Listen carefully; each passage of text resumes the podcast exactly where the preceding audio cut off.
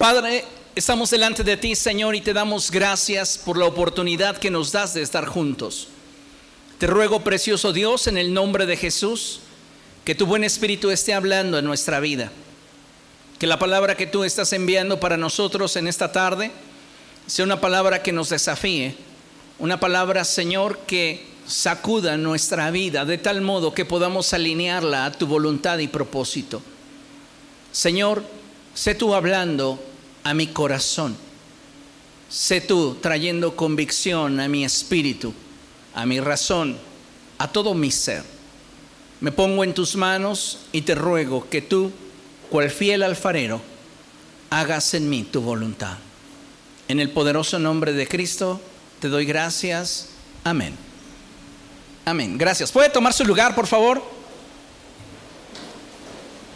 Amados hermanos, esta tarde tenemos un tema que es muy importante, pero sobre todo es trascendente para el desarrollo de nuestra vida cristiana.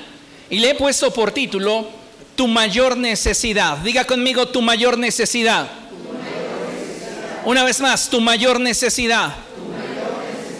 Le hago una pregunta y no me conteste, pero ¿cuál considera usted que en este momento es su mayor necesidad? Algunos de ustedes por ahí podrían pensar un novio, dinero, una casa, un mejor empleo. Acompáñeme por favor a ver qué es lo que la palabra de Dios nos enseña. Y le invito a que abra su Biblia en Colosenses capítulo 3. Vamos allá.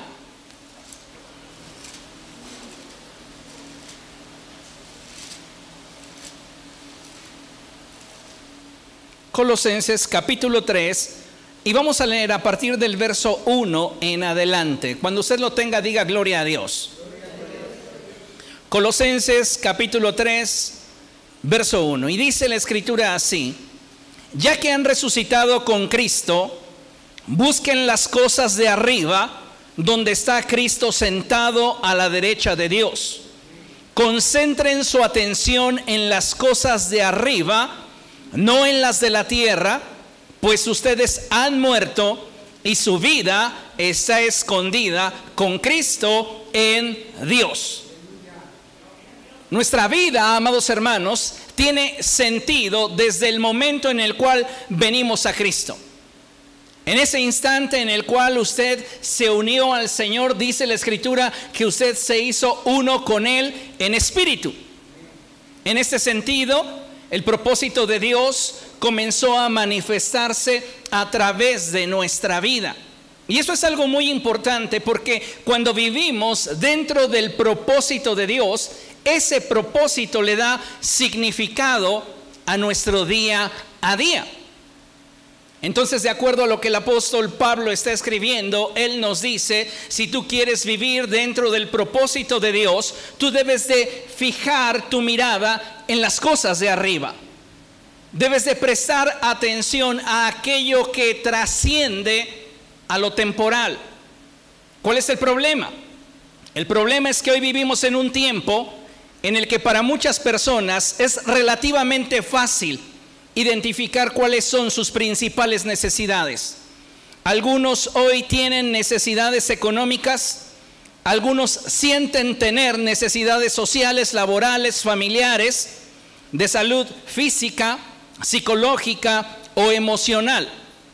Lo cierto es que en la gran mayoría de las veces nosotros como hijos de Dios estamos cometiendo el error de darle una importancia tan relevante a estas necesidades que son temporales que nos olvidamos de satisfacer aquellas otras necesidades. Diga conmigo, otras necesidades.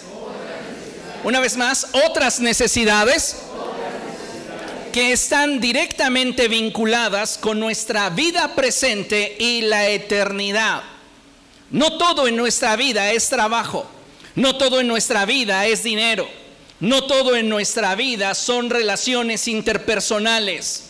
Hay otras necesidades que muchas veces por prestar atención a aquellas necesidades que están vinculadas a nuestra temporalidad perdemos de vista. Y esas otras necesidades, amados hermanos, tienen trascendencia no solamente en esta vida, sino en la eternidad. Estoy convencido que si como hijos de Dios queremos disfrutar de una vida cristiana plena y abundante, debemos aprender, diga conmigo, aprender.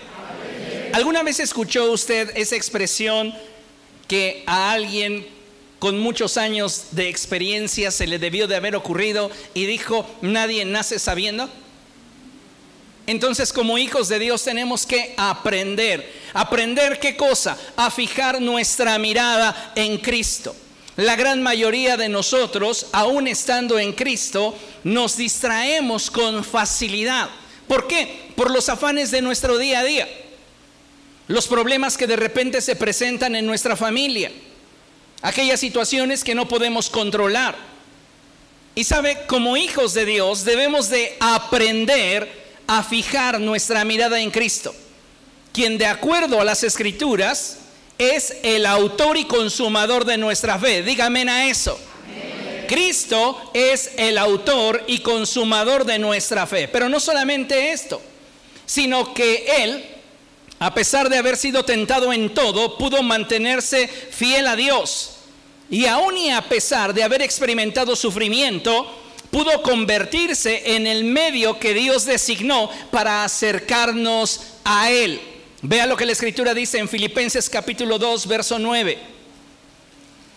Escuche con atención. Por eso Dios lo exaltó hasta lo sumo y le otorgó el nombre que está sobre todo nombre. Dios había determinado para Cristo un propósito.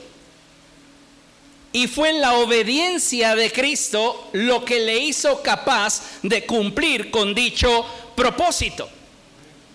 La vida para Cristo no fue fácil, ya que si la escritura nos marca que Él es el autor y consumador de nuestra fe, es porque Él es el único digno de portar dicho nombre. Ahora, en medio de las diferentes pruebas y tentaciones, Cristo pudo mantenerse fiel a Dios. Y aun cuando a través del sufrimiento aprendió a obedecer, fue el medio a través del cual Dios determinó que nosotros podíamos acercarnos a Él. Ahora, es importante considerar la siguiente pregunta, pero más aún reflexionar sobre la respuesta. Primero quiero hacerle la pregunta y deseo que la considere con claridad en su corazón. ¿Cómo pudo Jesús ser perfecto a los ojos de Dios y ser hoy nuestro ejemplo para agradar a Dios? ¿Cómo fue que lo logró? Algunos quizá responderán, pues es que Él es el Hijo de Dios.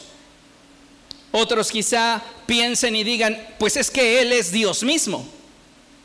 Lo cierto, amados hermanos, es que cuando hablamos de Jesús como nuestro Maestro y ejemplo a seguir, no podríamos hacerlo fijando nuestra atención en su divinidad, ya que obviamente entonces el ser como Él resultaría algo imposible de imitar.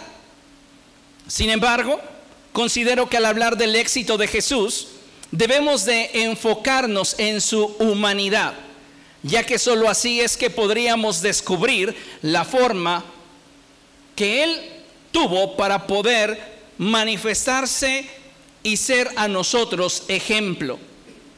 Recordemos cómo a través de la escritura somos constantemente desafiados para imitar a Cristo en su manera de vivir. El apóstol Juan declara lo siguiente, y mire, en la primera epístola del apóstol Juan, en el capítulo 2, verso 6, la palabra del Señor dice lo siguiente, y este es un pasaje muy desafiante para todos y cada uno de nosotros. La palabra de nuestro Dios dice, el que afirma que permanece en Él debe vivir como Él vivió. ¿Quiere leerlo conmigo? Vamos a leerlo juntos a la cuenta de tres. Uno, dos, tres. El que afirma que permanece en Él debe vivir como Él vivió. Ahora, yo le pregunto, si este pasaje lo aplicásemos en nuestra vida como nuestro estándar de vida, ¿qué tan cerca o qué tan lejos estamos de ser como Jesús? ¿Qué tan cerca o qué tan lejos estamos de vivir como vivió Jesús? Piense por un momento en su diario vivir. En su día a día, ¿qué tanto usted está reflejando la vida de Cristo? Si prestamos atención en esta porción de la palabra de Dios, la escritura nos desafía a ser congruentes con nuestra fe. Diga conmigo, congruente. Una vez más, congruente. ¿Sabe? Pienso que como seres humanos, una de las cualidades más difíciles de alcanzar es la congruencia. ¿Por qué? Ya que para ser congruente se requiere de que exista armonía entre mis pensamientos, mis emociones, mis palabras y mis acciones. Y sabe, muchos de nosotros decimos palabras que no sentimos. Muchos de nosotros tomamos acción sobre algo que no queremos. Muchos de nosotros hablamos cosas que en realidad contradicen lo que estamos pensando. Así que por esa razón es que considero que vivir en un estándar de congruencia en el que podamos ser íntegros es sin duda una de las cualidades más difíciles de alcanzar para el hombre. Ahora bien, es importante que entendamos que cuando hablamos de la congruencia espiritual, esto también viene a ser para nosotros un desafío. Porque si queremos tener una vida cristiana exitosa, diga conmigo, el ser congruente, Es, indispensable. El ser congruente, es necesario. No podemos ser esa clase de creyentes que tienen al Jesús en la boca y que viven pensando y alimentando pensamientos que van en contra de aquello que Jesús enseñó.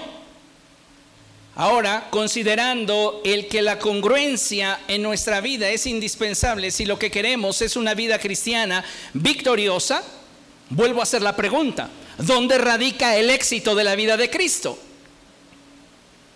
La respuesta es sencilla y es en su congruencia.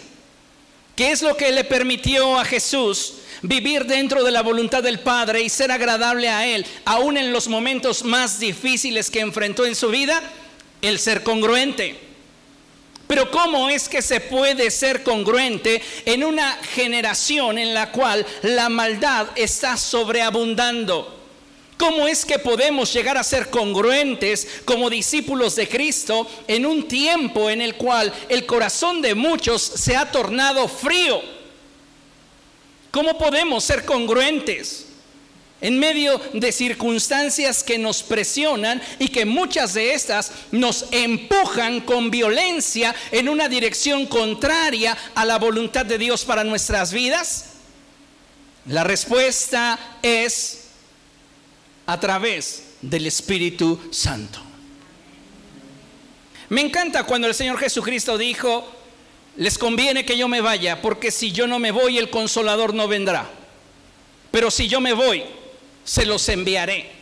Y esto es maravilloso, amados hermanos, porque el Paracletos, el consolador prometido, ha sido enviado a nosotros. Y si el Espíritu Santo está en usted, usted tiene toda la capacidad y todo el potencial para vivir una vida cristiana victoriosa. ¿Cuál es el problema de muchos de nosotros? Que no estamos siendo llenos del Espíritu Santo. Estamos llenos de nosotros mismos, de egoísmo, de avaricia, de carnalidad, de mentiras. Y no hemos expuesto nuestra vida al Señor para que Él la llene. La clave del por qué Cristo pudo ser congruente en cada una de las circunstancias que en el día a día enfrentaba era porque estaba lleno del Espíritu Santo. Tú no puedes vivir una vida cristiana congruente si no estás lleno del Espíritu Santo, porque hasta tú, Dios le bendiga, sonaría hipócrita y falso si en su corazón no está alineada la emoción a la expresión verbal que surge de sus labios. El problema es que hemos normalizado esa discrepancia.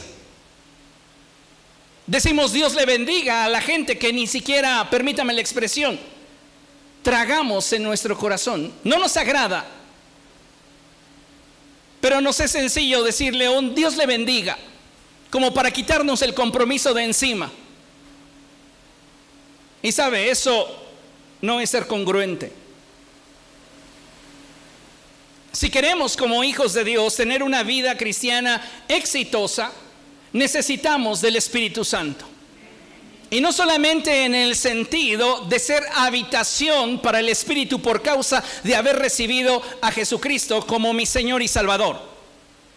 Porque usted debe de saber que todo aquel que ha creído en Cristo ha venido a ser templo del Espíritu Santo. Pero muchos de nosotros no hemos alimentado la relación al nivel en el cual podamos manifestar en nosotros una evidencia de la llenura del Espíritu Santo en nuestra vida.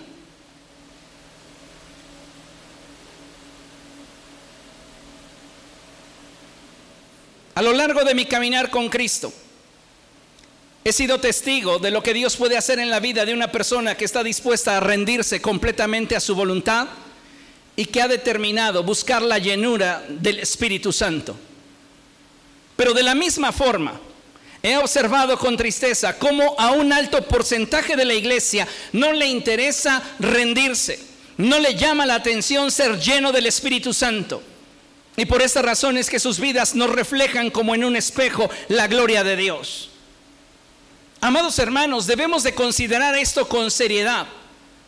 Porque muchos de nosotros nos hemos enfocado simplemente en adquirir conductas que al interior de la iglesia son bien vistas. Pero en nuestro corazón no está ocurriendo una rendición absoluta al señorío de Cristo y mucho menos una transformación espiritual. Es lamentable, pero un alto porcentaje de cristianos viven su cristianismo con el tanque vacío. No están siendo llenos del Espíritu Santo. Nunca, es más, en su vida han experimentado una experiencia tan fuerte, tan profunda, tan radical, que se sientan llenos del Espíritu Santo.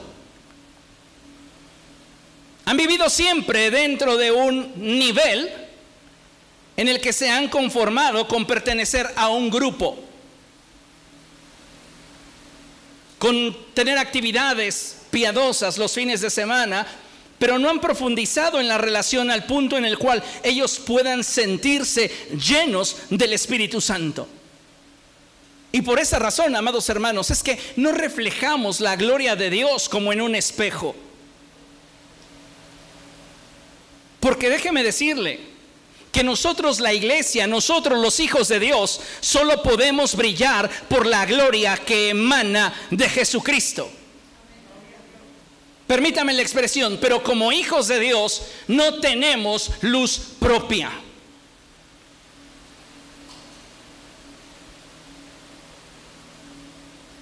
Lo que de nosotros se puede ver es el reflejo de la gloria de Dios. Esto me recuerda algo que muchas veces les he comentado y les he dicho. Si tú ves algo malo en mí, me estás viendo a mí. Si tú ves algo bueno en mí, estás viendo a Dios. ¿Por qué? Porque parto de la conciencia de que en mí nada bueno hay. Y yo no puedo producir la gloria de Dios, pero puedo reflejarla. Pero para reflejarla necesito rendirme. Necesito ser lleno del Espíritu Santo. No hay otro camino. Yo puedo disciplinarme y adaptarme a todas las exigencias de la religión y finalmente sentir en mi vida un gran vacío, una gran ausencia de poder y autoridad. ¿Por qué? Porque el que tú te adaptes a las exigencias de tu religión no te va a empoderar, no te va a transformar, no te va a saciar, no te va a satisfacer. El único que tiene la capacidad de satisfacerte y transformarte es el Espíritu Santo. Y solo a través de su acción es que tú y yo vamos a poder reflejar la gloria de Dios como en un espejo. Vea lo que dice la escritura en 1 Corintios capítulo 4, verso 20. Este es un principio que no deberíamos olvidar jamás, porque es fundamental para el correcto desarrollo de nuestra vida cristiana. Primera los Corintios capítulo 4, verso 20 lo tiene. Dice la escritura, porque el reino de Dios no es cuestión de palabras, sino de poder. El reino de Dios no es cuestión de palabras, sino de poder. Pregunto, ¿qué es lo que se manifiesta más en tu vida cristiana? Palabras que están de acuerdo a lo que la religión promulga y promueve o evidencias del poder y la naturaleza de Dios en tu vida. Se da cuenta, la iglesia no puede vivir de filosofías. El creyente no puede llegar a experimentar una vida cristiana victoriosa fundamentado en filosofías. Necesitamos el poder del Espíritu Santo. Tu más grande necesidad, tu mayor necesidad es el ser lleno del Espíritu Santo. Deja de ser indiferente al Espíritu de Cristo. Deberíamos anhelarlo, deberíamos desearlo, deberíamos buscarlo. Pero tu indiferencia apaga toda posibilidad de poder profundizar en una relación con el Señor. A veces olvidamos que el ser humano fue creado a imagen de Dios. Diga conmigo a imagen de Dios. Es decir, el ser humano fue creado un ser moral y espiritualmente perfecto, capaz de reflejar la naturaleza y el carácter de Dios. Para que no haya confusión, cuando hablamos de semejanza, hablamos de que somos parecidos a Dios, no en lo físico, no quiero que usted tenga la idea de que Dios es hombre o Dios es mujer. Esto es una interpretación incorrecta respecto de la naturaleza de Dios, porque Él es espíritu. Dios nos dio un sexo para poder desarrollarnos y multiplicarnos. Pero en términos espirituales, Dios es espíritu. Él no tiene cinco dedos en su mano. Ese lenguaje que utilizamos muchas veces y que lo encontramos en la escritura, habla metafóricamente de rasgos y características que nos permiten interpretar mejor la naturaleza y el carácter de Dios. el que habita bajo las alas del Altísimo. ¿Dios tiene alas? No, es una expresión metafórica. En la escritura vemos descripciones de Dios como un ser completamente lleno de ojos. ¿Realmente Dios es así? ¿O es una expresión que lo define como aquel que todo lo ve? Entonces es muy importante, amados hermanos, que aprendamos a identificar esta diferencia entre imagen y semejanza para que podamos comprender mejor cuál es el papel del Espíritu Santo en nuestra vida.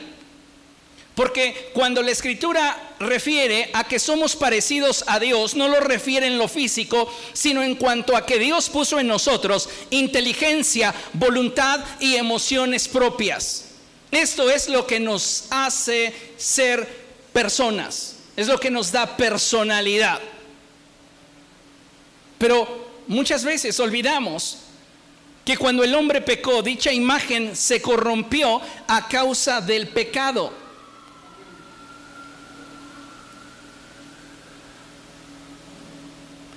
Y déjeme decirle que el pecado tiene la peculiaridad de dejar una huella casi indeleble. Diga conmigo, casi indeleble. Casi, permanente.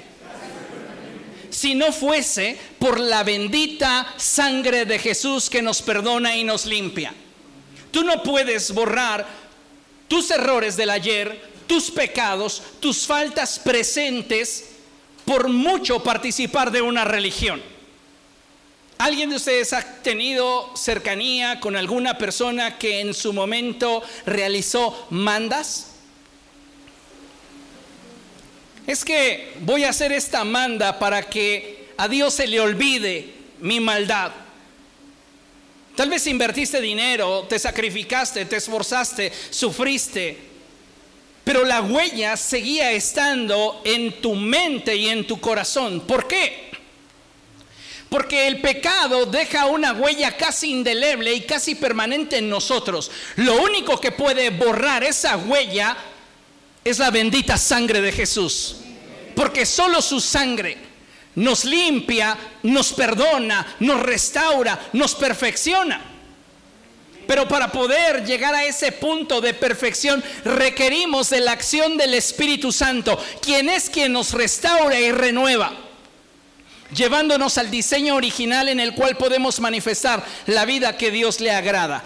Pregunto, ¿en el huerto del Edén Adán y Eva reflejaban la gloria de Dios? La respuesta es sí. Por eso no necesitaban vestidos. Por eso podían estar desnudos y no se avergonzaban. ¿Por qué? Porque la gloria que emanaba de ellos no les permitía ver sus carencias. Eran perfectos. Pero cuando el pecado entró en el género humano, sus ojos fueron abiertos a causa de que la gloria dejó de reflejarse en sus vidas. Y entonces se dieron cuenta que en ellos había carencias. Y lo primero que quisieron hacer fue ocultar sus carencias. Ese es parte del éxito de la religión.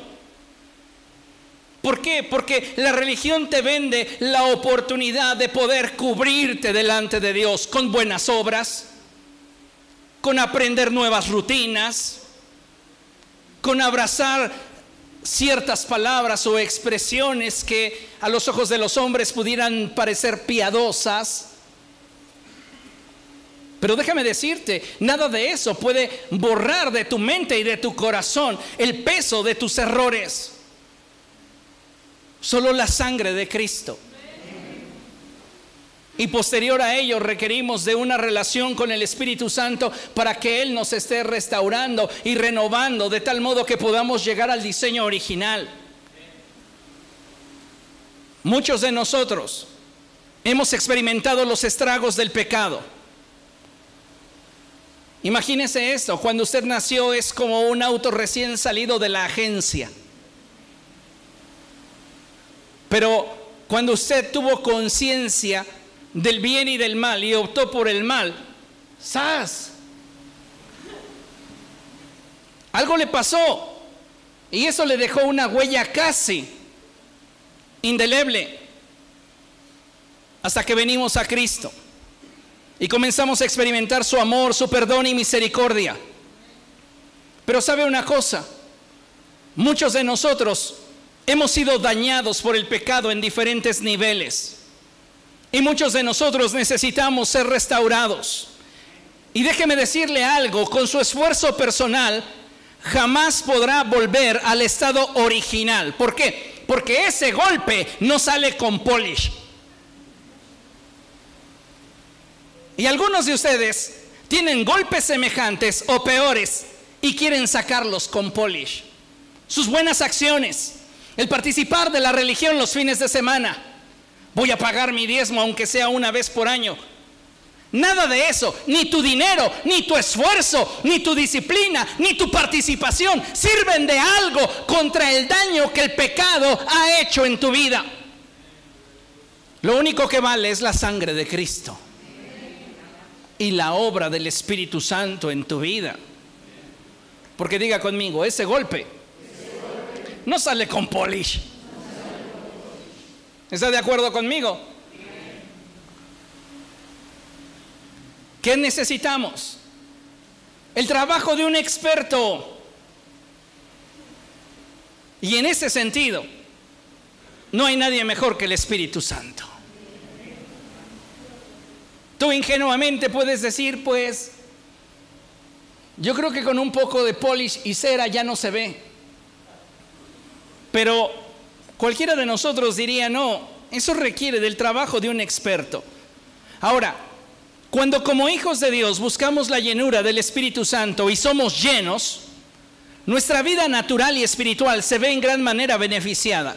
Porque no solamente somos empoderados y comenzamos a manifestar los carismas de Dios, cosa que la iglesia necesita para ser edificada, sino que de forma íntima comienzan a darse en nosotros algunos cambios que nos son necesarios para reflejar la gloria de Dios y manifestar la vida de Jesús. Muchos cristianos quieren el poder del Espíritu Santo para moverse en los dones. Aún había por allí un personaje en el libro de Hechos que quería comprar los dones. Y le dijo al apóstol, mira, imponme manos y dame de lo que hay en ti, y yo me mocho. ¿Y qué respondió el apóstol? Tu dinero perezca contigo porque has querido comprar el don de Dios. Diga conmigo el don de Dios. Una vez más, el don de Dios. ¿Qué es un don? ¿Cómo traduce usted la expresión don? Regalo. Quédese con ello. El apóstol Pedro está diciéndole, tu dinero perezca contigo porque has querido comprar con dinero el regalo de Dios. ¿Qué son los dones de Dios? Regalos. ¿Qué son los carismas de Dios? Regalos. Quédese con esto, porque es fundamental para lo que habremos de tocar en esta sesión. Cuando uno es lleno del Espíritu Santo, los dones de Dios comienzan a manifestarse porque son regalos. Y muchos cristianos lo más que anhelan en su vida es llegar a experimentar uno o tal vez dos dones espirituales y piensan que eso les es garantía de reflejar la naturaleza y el carácter de Cristo como en un espejo. Y déjeme decirle una cosa, no hay nada más ajeno a la verdad que esto. No porque usted tenga dones espirituales, significa que usted a los ojos de Dios es aprobado y tampoco refleja esto que usted manifieste la naturaleza y el carácter de Dios. Entonces, es importante que tengamos esto presente. ¿Por qué? Porque muchas veces pensamos que para lo único que requerimos del Espíritu Santo es para manifestar los dones espirituales y no es así. Requerimos del Espíritu Santo para que Él nos restaure. Requerimos del Espíritu Santo para que Él nos renueve. Requerimos del Espíritu Santo para entonces poder reflejar la gloria de Dios como en un espejo. Los espejos en la antigüedad eran muy diferentes a los de ahora. La gran mayoría de ellos se veían afectados por el ambiente y comenzaban rápidamente un proceso de oxidación. Y el óxido producía algo en ellos y es que comenzaba su superficie a opacarse. ¿Qué es lo que requerían aquellos espejos que habían sido forjados en bronce o en algún otro metal, el ser pulidos. Eso le suena, le hace como hacer clic cuando la escritura dice que solamente por la acción del Señor, que es el Espíritu, podemos reflejar la gloria de Dios como en un espejo. Solo por la acción del Señor, que es el Espíritu, podemos ser transformados con más y más gloria. Usted necesita del Espíritu Santo. Tú necesitas ser lleno del Espíritu Santo. Pero no para hablar en otras lenguas. Eso será consecuencia de alguna experiencia con el Espíritu Santo en la cual a Dios le plazca regalarte un don. ¿Y sabe por qué muchos de nosotros no nos estamos moviendo en ello? porque no nos interesa lo que el cielo nos quiere regalar. Es como si fuéramos un grupo de niños tímidos que somos invitados a una fiesta infantil y nos tienen allí una barra de dulces y chocolates y nos dicen, vayan, pueden tomar todo lo que quieran. Y ustedes se quedan en una esquina sentaditos y diciendo, se me antojaría, ¿por qué no vas? No, mejor me quedo aquí. Pero son gratis, son para ti. No, mejor me quedo aquí. Esa es la causa por la cual muchos de ustedes no están experimentando los dones espirituales. Porque no los están deseando de veras. Pero esto no tiene que ver con los dones espirituales. ¿Sabes por qué no tienes acceso a ello? Porque de entrada no te interesa la persona que te lo puede dar. Y la persona que te lo puede dar es el Espíritu de Dios. Nadie más. Los dones espirituales no los reparte el pastor lo reparte el Espíritu de Dios. Y tienes que entablar una relación con el Espíritu de Dios si realmente quieres que Dios te regale un don. Si usted no está experimentando un fluir sobrenatural en su vida, déjeme decirle esta verdad que puede sonarle muy cruda, pero usted está intentando vivir el cristianismo en su fuerza.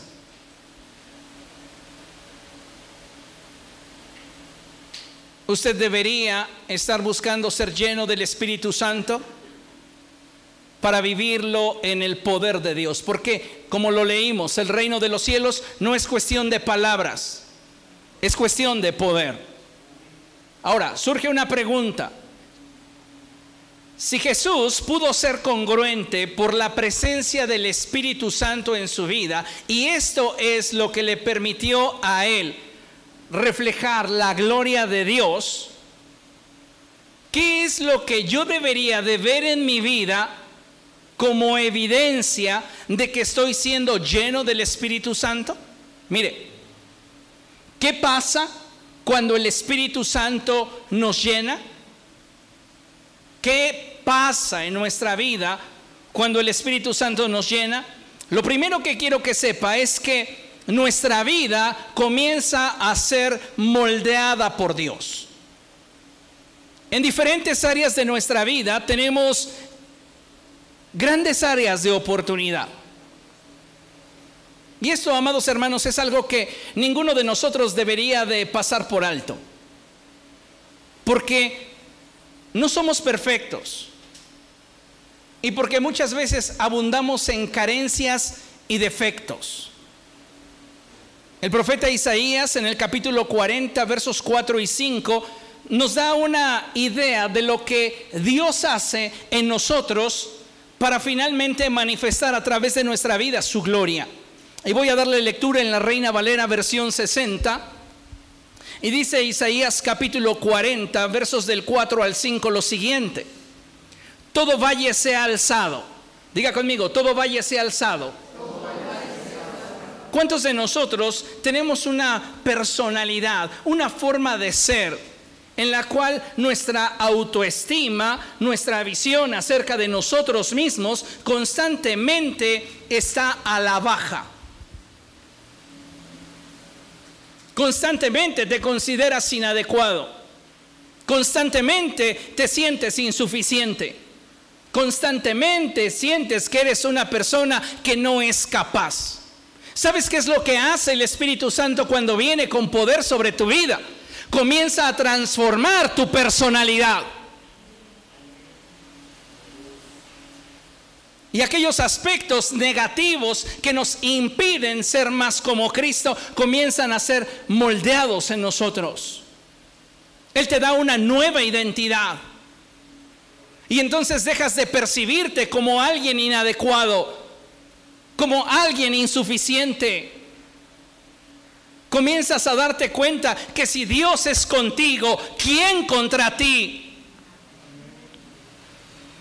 Y si Dios realmente está en ti, comienzas a ver la vida desde una perspectiva diferente. Dice el profeta Isaías, y bájese todo monte y collado. Algunos de nosotros tenemos exceso de identidad. Somos orgullosos. altivos, vanidosos, engreídos. Cuando el Espíritu Santo viene sobre de ti, Él moldea tu forma de ser. Y comienzas a entender la escritura cuando ésta dice, ninguno de ustedes tenga un concepto de sí más alto que el que debe de tener. Al contrario, considere a los demás como superiores a ustedes mismos. Si esto no se da de forma natural en nosotros, amados hermanos, no estamos siendo tan espirituales como creemos. Si todavía miramos a nuestros hermanos por encima de nuestro hombro, no estamos siendo tan cristianos como creemos.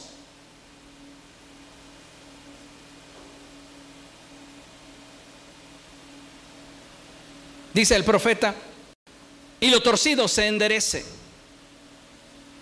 ¿Cuántas veces en nuestra vida hay actitudes, formas de pensamiento, conductas que nos apartan del propósito de Dios y de su voluntad? ¿Cuántos de nuestros hábitos son contrarios a lo que sabemos que la palabra de Dios nos insta a vivir?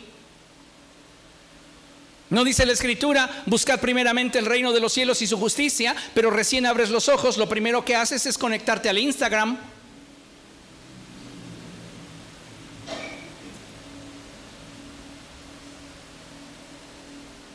Algunos de nosotros, amados hermanos, no estamos exponiendo nuestra naturaleza y nuestras carencias y deficiencias, así como debilidades, delante de Dios para que Él nos corrija. ¿Qué tratamos de hacer con nuestros errores, la gran mayoría de nosotros? Esconderlos. Es como si barrieras y metieras la basura debajo de la alfombra. ¿O a quién de ustedes le gustaría barrer su sala y echar toda la basura debajo de los sillones?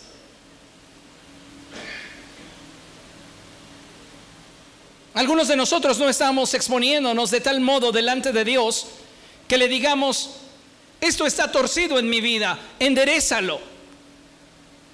Ay, con una reunión de domingo bien avivada sale, ese golpe sale con polish. No, no sale con polish.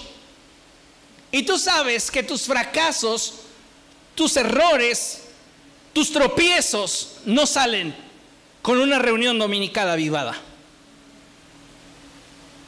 Porque puedes hoy venir y sentirte bien. Es más, sentir que tu conciencia está tan tranquila que eres casi uno con Dios. Pero la realidad es que falta tanto dentro de ti que tú sabes que en un descuido la bestia que está en tu interior se va a soltar.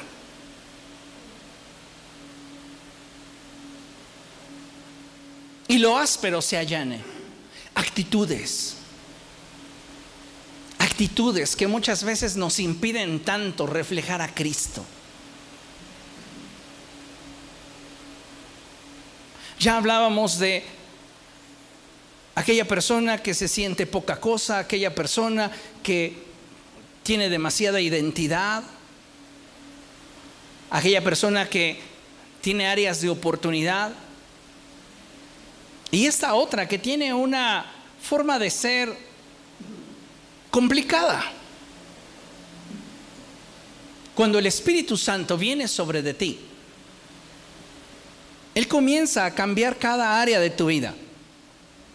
Porque la finalidad es que se manifieste la gloria del Señor.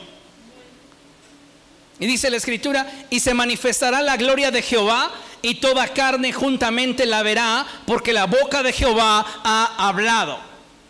O sea, la finalidad de mi transformación es que Dios se manifieste y que las personas que están en torno a mí lo vean. Esta es la finalidad.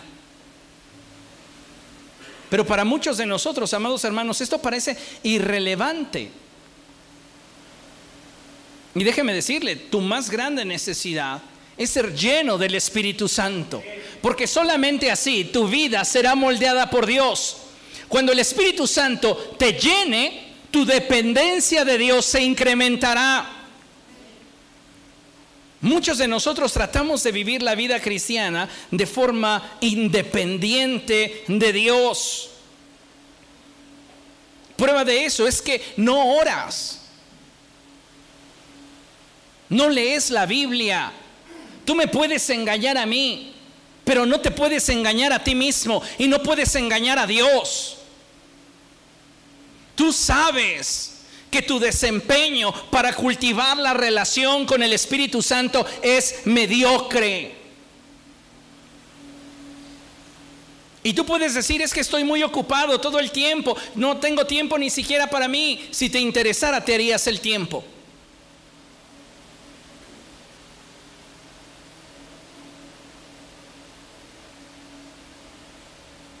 Y si no tuvieras realmente tiempo, entonces tendrías que descartar cosas en las cuales estás perdiendo el tiempo para darle tiempo a lo que realmente te importa. Hechos capítulo 4. Verso 29. En el contexto ha ocurrido un milagro. Un hombre que estaba cojo y que constantemente recibía migajas en la puerta del templo llamada la hermosa, ha sido sanado. Dios en su gran misericordia lo levantó y esto hizo que un gran número de personas viniera a los pies de Cristo. Esto provocó molestia entre los religiosos de este tiempo y mandaron llamar a Pedro y a Juan. Y les dijeron que estaba rotundamente prohibido hablar acerca de Jesús. Y es allí donde surge la expresión en la que el apóstol Pedro les dice, ¿qué será más correcto? ¿Obedecerles a ustedes o obedecer a Dios? Ellos guardaron silencio y dijeron, bueno, la advertencia está, si nosotros los vemos predicando acerca de Jesús, les va a ir mal. Ese es el contexto del pasaje que vamos a leer. Hechos capítulo 4, verso 29. 29.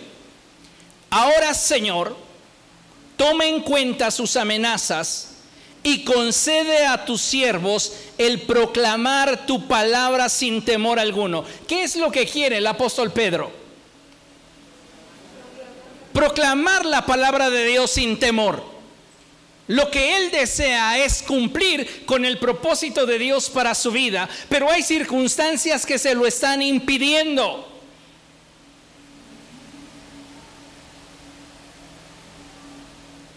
Y dice la escritura,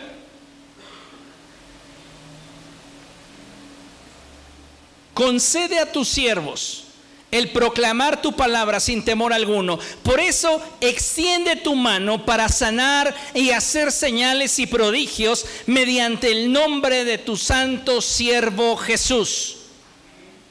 El verso 31 dice, después de haber orado, tembló el lugar en el que estaban reunidos y todos fueron llenos del Espíritu Santo y proclamaban la palabra de Dios sin temor alguno.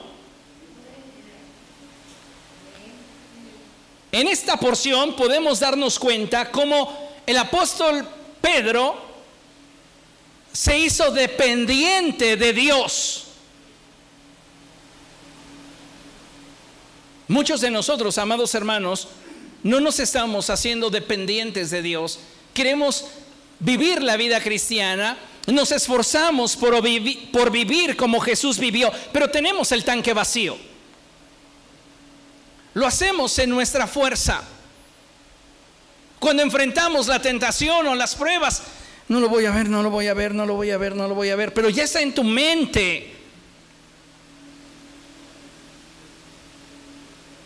Y el plan de Dios es el que tú vivas en victoria, no por tu fuerza o tu capacidad, sino por el Espíritu. El Espíritu de Dios que gobierna en ti. Cuando el Espíritu Santo te llene, tu forma de responder y reaccionar ante la adversidad, las pruebas e injusticias será distinta. Hace muchos años me enteré del testimonio de una familia disfuncional que en una ocasión uno de los hijos llegó a exigirle dinero a su padre. Este hombre que exigía dinero ya era un adulto. Hablamos de una persona mayor a 30, a 30 años, llegó y le exigió dinero a su padre y como su padre se lo negó, le quemó su camioneta. Este hombre se sintió agredido porque su padre no le dio dinero. ¿Cómo estás reaccionando tú ante aquellas situaciones que a tu parecer son injustas? ¿Cómo estás reaccionando ante aquellas situaciones que a tu parecer no mereces? Algunos de nosotros reaccionamos con violencia. Algunas veces es violencia pasiva. No te veo, no te veo, no te veo, no te veo.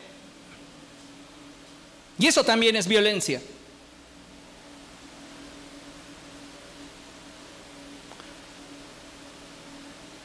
Hoy están de moda algunos términos en cuanto a relaciones interpersonales, como el gaslighting o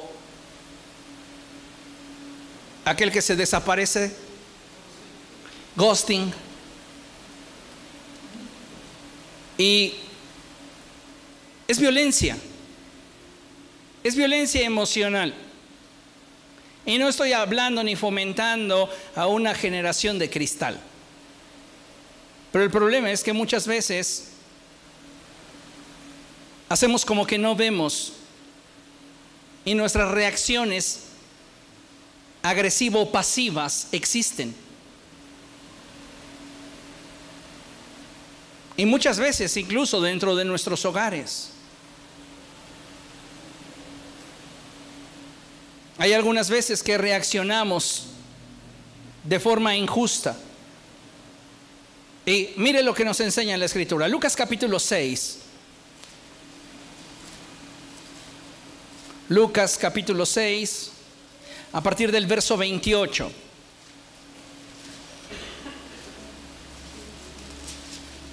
Lucas capítulo 6, verso 28. ¿Lo tiene? Dice la palabra del Señor, bendigan a quienes los maldicen y oren por quienes los maltratan.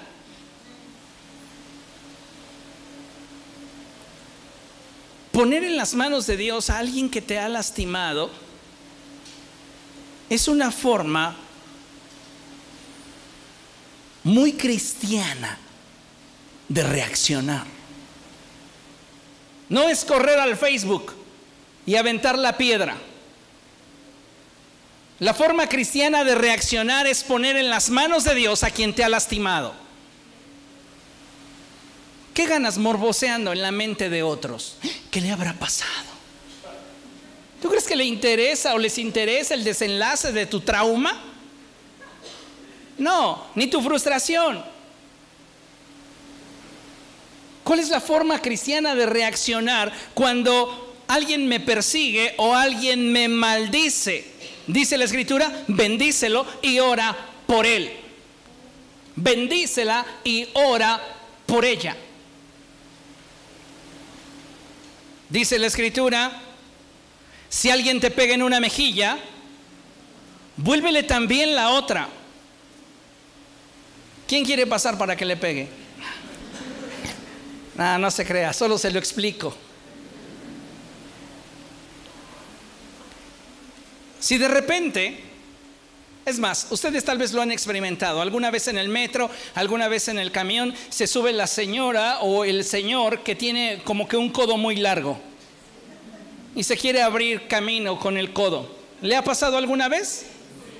¿Alguno de ustedes ha sentido un codazo bien puesto? ¿Qué sintió?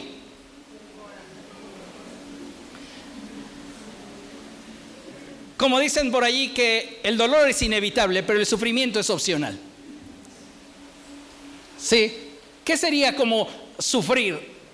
Pues es que usted siguiera acercándose a esa persona que le está golpeando, ¿no?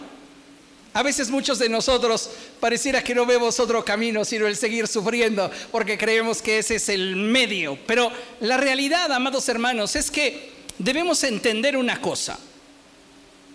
Y es que Dios no quiere que ninguno de nosotros sufra injusticias. Pero para poder poner en marcha una justicia real y verdadera, no puedes actuar por impulso. Cuando esa persona te dio el codazo, algunos de ustedes dijeron, sentí dolor, otros dijeron, me dio mucho coraje. Jesús dice, si alguien te pega en una mejilla, vuélvele la otra. ¿Qué es lo que está diciendo Jesús? Lo que el Señor Jesucristo está enseñándonos no es que como hijos de Dios debemos de permitir que la gente pueda pisotearnos. Pues tú eres cristiano. Ay, ¿por qué te enojas? ¿Y eso que eres cristiano? Te están manipulando. Porque la escritura dice, enójense, pero no pequen. Estoy que reviento y no tengo por qué dejarme porque esta es una injusticia, pero no voy a actuar por impulso, porque si actúo por impulso puede ser que yo pase de ser víctima a victimario y no te voy a hacer ese favor.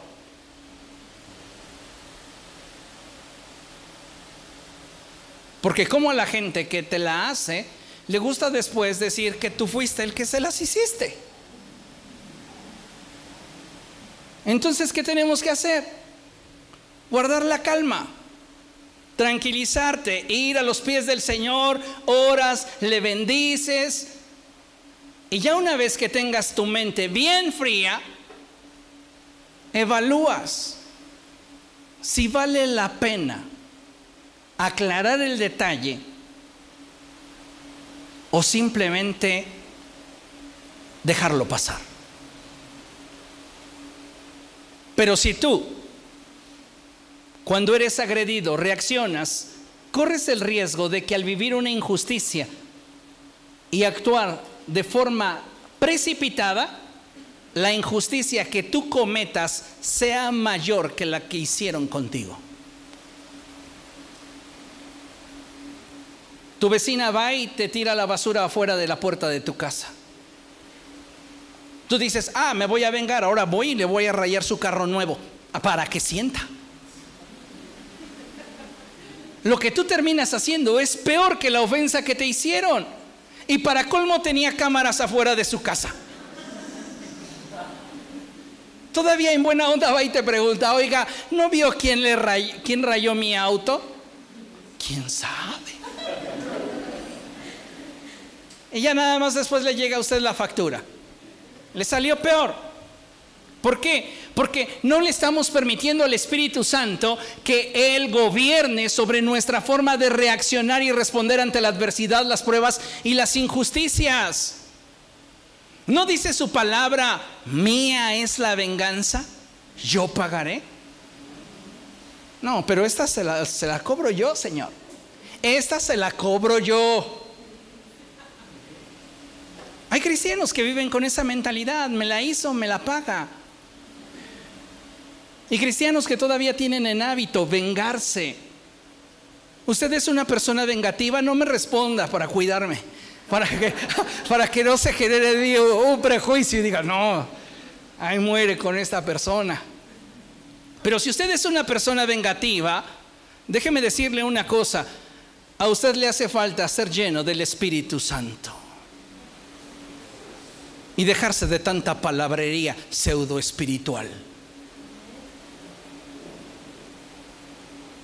¿Qué necesita usted? Ser lleno del Espíritu Santo. Si usted es vengativo, y nadie mejor que usted sabe si usted es una persona vengativa. ¿Cómo lo podría saber? Dime cuántas traiciones están ya podridas en tu corazón que pasan los años y no las puedes soltar. No puedes superar la forma en la que te ofendieron o te lastimaron. Sí, el dolor fue inevitable. Pero ¿cuántas veces atesoramos y cultivamos la ofensa?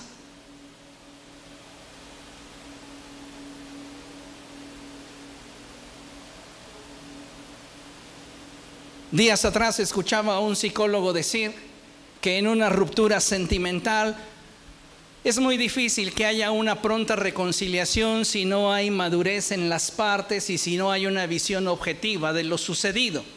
¿Por qué? Porque la persona que deja tiene en su mente grabadas todas las cosas malas que acontecieron en la relación y que le llevaron a la ruptura.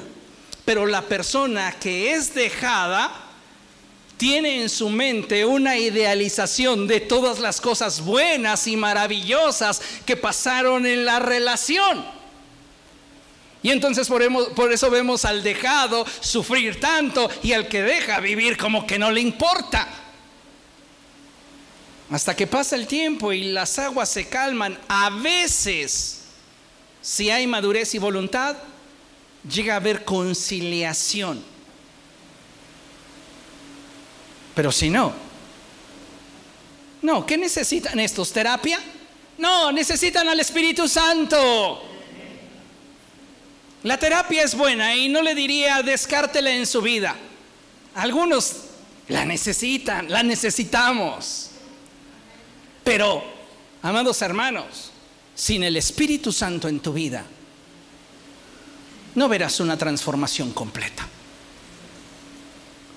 Cuando el Espíritu Santo te llena, nuestra hambre y sed por Dios es genuina. ¿Alguna vez usted ha tenido hambre y sed? Pero de veras, donde dice es que ya siento que la chica se come a la grande, hablando de sus tripas o de sus lombrices, según sea el caso.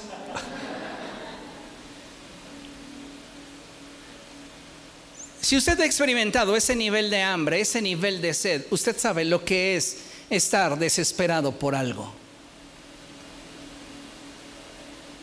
Y sabe, muchos de nosotros no hemos llegado a ese nivel de hambre, ni a ese nivel de sed. ¿Por qué? Porque nos entretenemos con comida chatarra. Con lo que no nos alimenta, pero nos entretiene. ¿A cuántos de ustedes les gustan esos chicharrones preparados que venden afuera de las escuelas? Muchos de ustedes no son de mi club. Yo no le entraría a eso, menos a los que tienen cueritos. Dicen, uy, pastor, le hace falta barrio. No, saben ricos, pero no es algo que yo acostumbre. Entonces, tal vez usted sale o pasa por allí, por ese puesto, y de repente se le antojó mucho, dice, pues voy a comer hasta dentro de dos horas, me voy a comprar mi pequeño chicharrón como de 40 por 25 y lo disfruta con harta mayonesa, mucho picante, eso sí, como somos bien saludables, harta lechuga y sus cueros. ¿Ah? Es más, ya los que tienen más varo, hasta con cacahuates. Póngale cacahuate. Ah, y aguacate, claro. No podría faltar. El punto es que llegada la hora de la comida, si es forzoso que usted tiene que sentarse, no rinde lo mismo. Pero si usted no hubiera ingerido algo que no necesariamente le nutre, sino que solo le entretiene, usted hubiera aprovechado mucho más lo que tiene servido en la mesa.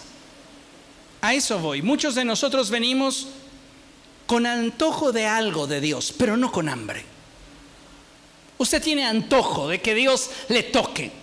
Ay, cómo quisiera, cómo se me antoja que oraran por mí y caerme como esa hermana que un día vi que se arrastró en el piso.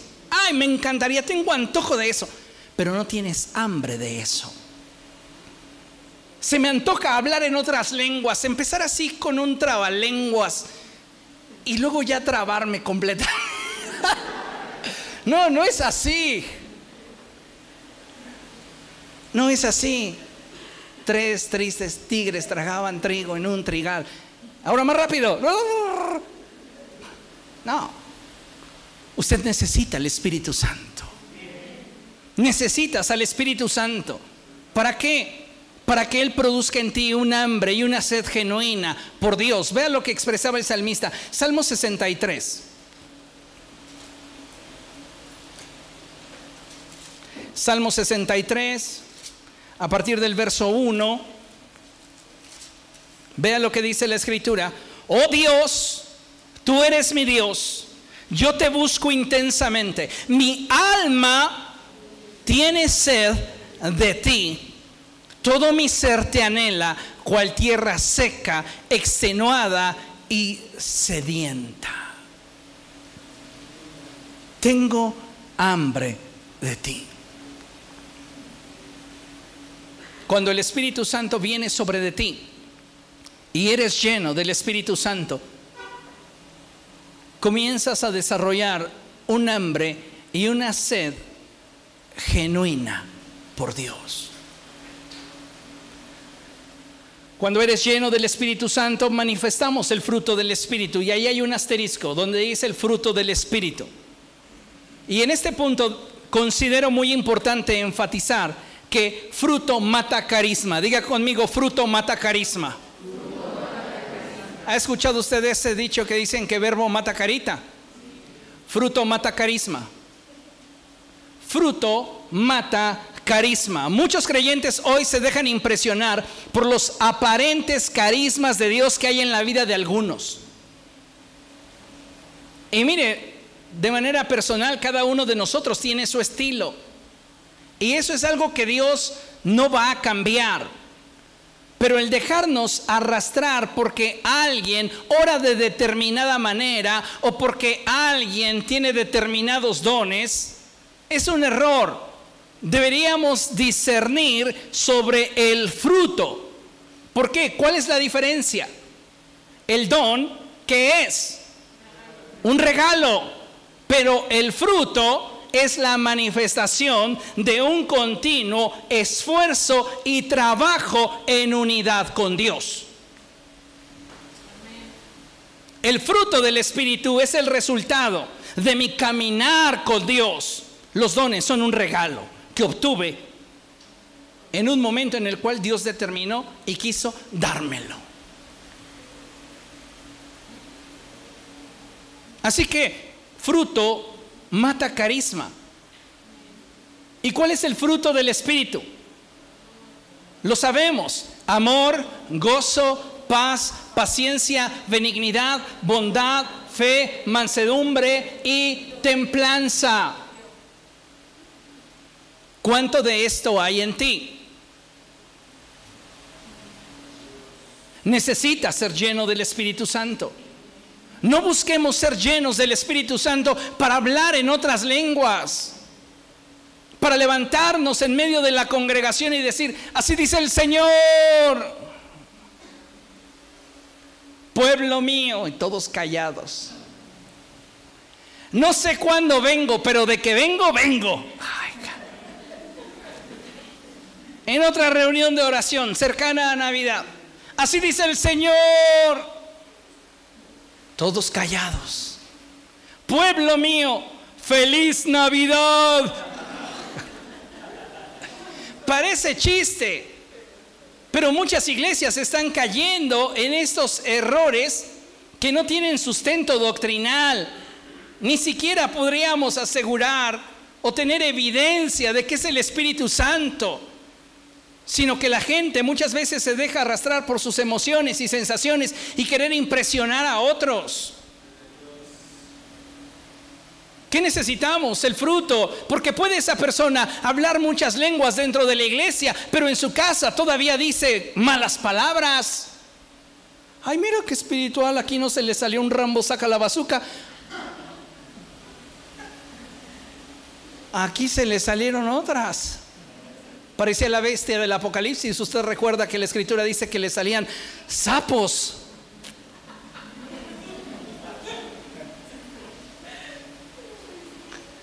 Cuando le insulten en su casa, diga, ya pareces la bestia del Apocalipsis de la que habló el pastor.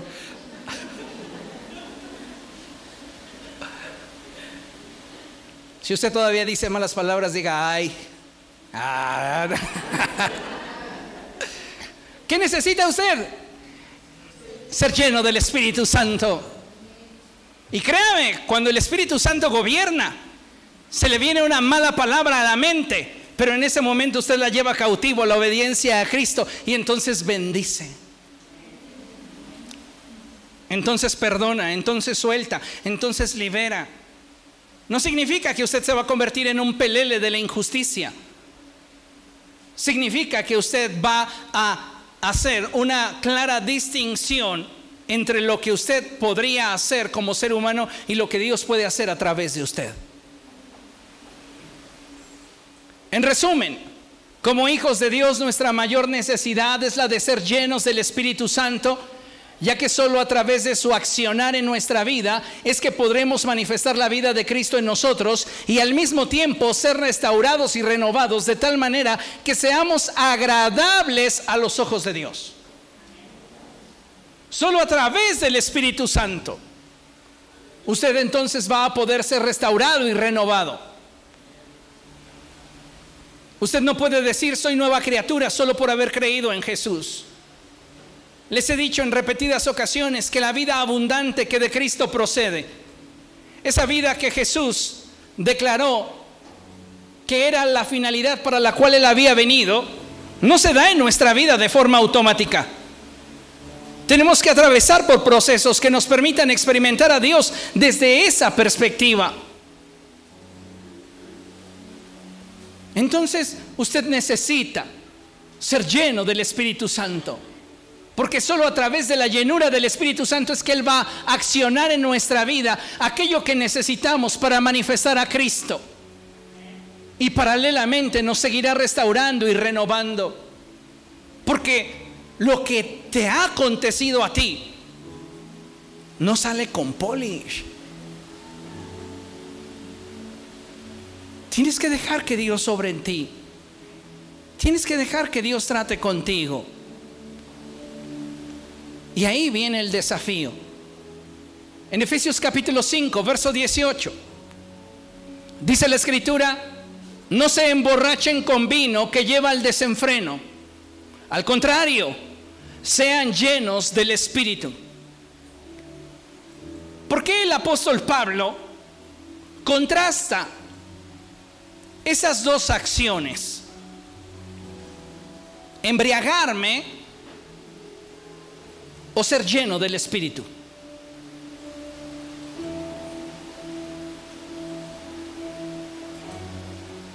¿Sabe por qué? Porque cualquiera de las dos es fruto de la voluntad. Usted no puede decir que se embriagó porque lo obligaron. Y también nadie será lleno del Espíritu Santo por la fuerza. Usted tiene que poner su voluntad en ello. Usted tiene que desearlo realmente. Porque les he dicho muchas veces, el Espíritu Santo no está en liquidación y tampoco lo va a encontrar de oferta. Si usted quiere participar de una relación vigente con el Espíritu Santo, usted tiene que pagar el costo.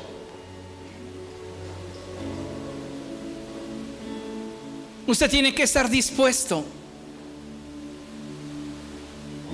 Y solo de esa manera y solo así podrá vivir un cristianismo en victoria. Tu mayor necesidad es ser lleno del Espíritu Santo. Ya eres salvo. Ya Jesús es tu Señor. Ya Jesús es tu Salvador. Pero necesitas vivir la vida cristiana en plenitud. Y para eso tú requieres del Espíritu Santo en tu vida. Que el Espíritu Santo te llene. Y esto, amados hermanos, aprendimos sesiones atrás, que tiene que ser una constante en nuestra vida, porque el solo hecho de alumbrar en un lugar de oscuridad, tu lugar de trabajo, tu familia, tus relaciones interpersonales, consumen la gloria que Dios deposita en ti. Necesitas más de Dios. Pedro podría haber dicho, ya fui bautizado en Pentecostés cuando aquellos cerca de 120 orábamos en el aposento alto. Pero él estaba ante un desafío nuevo y estaba consciente de que su tanque no estaba lleno. Y por eso dependió de Dios para tener más del Espíritu. Y entonces cumplir con el propósito para el cual había sido llamado. Dios quiere llevarte a un nuevo nivel de una vida cristiana en victoria. La pregunta es si tú quieres vivir en esa victoria. Ponte de pie y vamos a orar. Tú necesitas ser lleno del Espíritu Santo. Tu mayor necesidad es ser lleno del Espíritu Santo. Padre, en el nombre de Jesús nos presentamos ante ti, Dios. Y te rogamos, Señor, que tu Espíritu Santo se esté moviendo en medio de cada uno de nosotros. En medio de esta congregación, oh Dios, de forma comunitaria, muévete. Vamos, levante sus manos y dígale al Espíritu Santo, ven. Dígale al Espíritu Santo, ven y muévete. Ven y establece tu reino entre nosotros. Ven Espíritu Santo y quédate entre nosotros. Queremos tu presencia en este lugar. Necesitamos tu presencia en este lugar. Vamos, abra sus labios, abra su boca y dígale a Dios, yo quiero que tu presencia venga sobre este lugar. Ven Espíritu Santo, manifiesta tu presencia en medio de nosotros.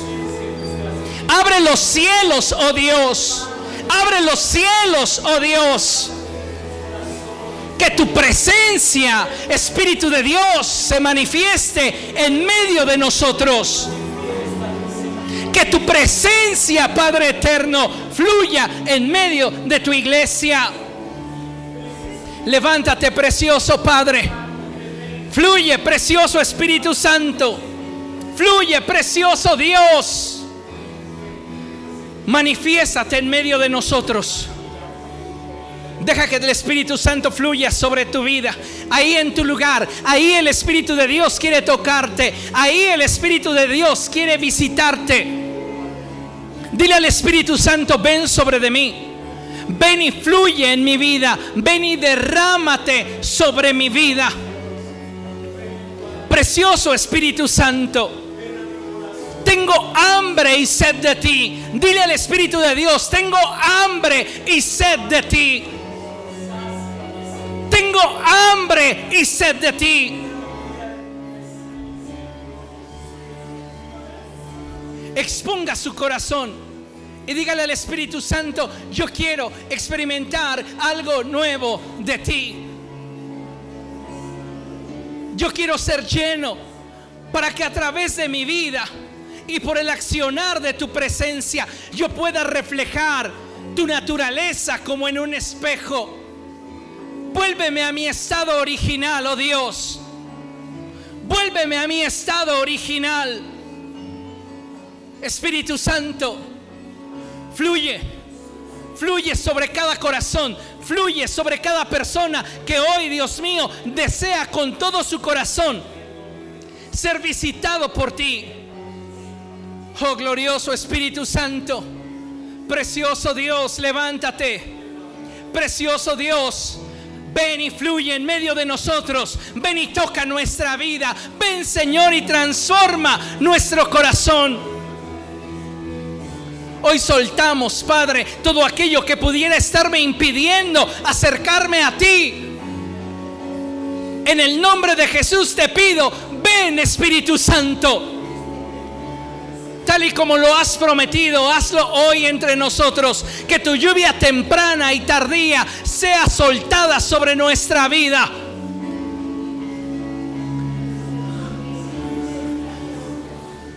Apropiate de su presencia.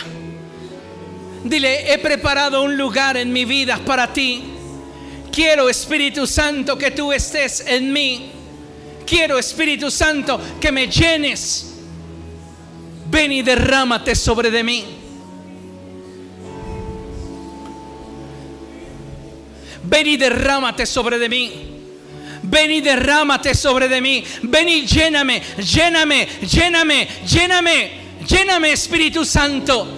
Quiero tener una experiencia real y transformadora contigo. Ven Espíritu Santo. Hoy me expongo a ti. No permitas que mi corazón se endurezca. No permitas que mi visión se extravíe. Hoy vengo delante de ti y te pido, ven y lléname. Ven y cumple tu propósito en mi vida. Ven y establece tu voluntad dentro de mí.